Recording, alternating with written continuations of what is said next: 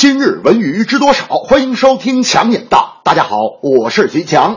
由国家体育总局棋牌运动管理中心作为主办方之一的全国竞技二打一扑克锦标赛正式启动。这也是自今年斗地主被国家体育总局认证为竞技运动项目之后所开展的第一次如此规模的全国大赛。该赛事的奖金可谓丰厚，总奖金额高达五百万元。从今以后，在网络上进行斗地主游戏的玩家，由国家体育总局统一发放技术等级分数，并可。随时查询排名。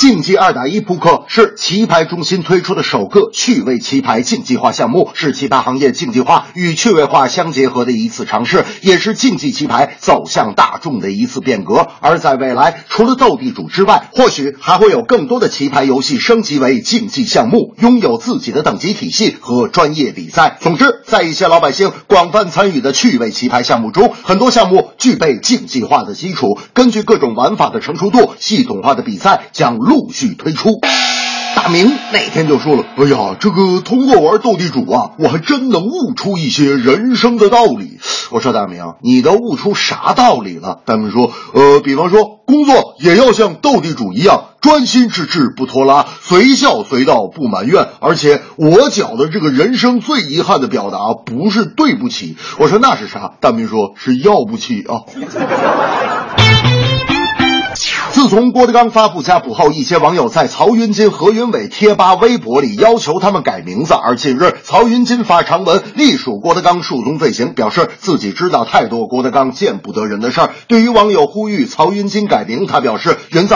不是郭德纲给的，是创始人张文顺先生给的。张先生病重期间，曾赠予他心爱之物听云楼主手使名章，对我说：传承任重道远，我有责任完成先生遗愿，将云字发扬光大。名字我会一直用下去，此生不改。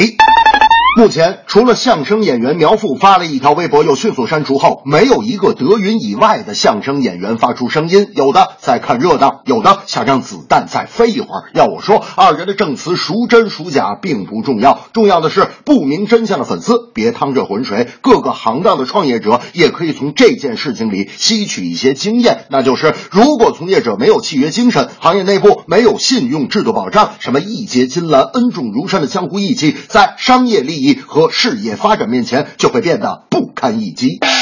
大明那天说了：“哎呀，他们俩这事儿我早就明白了。”我说：“大明，你明白什么了？”大明说：“呃，举个例子吧，就好比俩人啊要吃饭，吃十个包子，甲一口吃了九个半，然后对乙说：‘你先别着急吃啊，咱先聊聊仁义道德、江湖义气这件事儿。’乙当然就急眼了，说：‘我还一个没吃呢，对不对？’然后甲就说：‘你看急了不是？急了不是？你就认识包子，太肤浅、不道德、太没规矩，就为这半个包子，你至于的吗？啊，这半个包子你就急眼了？我来跟你讲讲啥叫江湖道义。”这正是竞技棋牌二对一，舒缓情绪，减压力，爆出猛料。曹云金师徒反目再升级。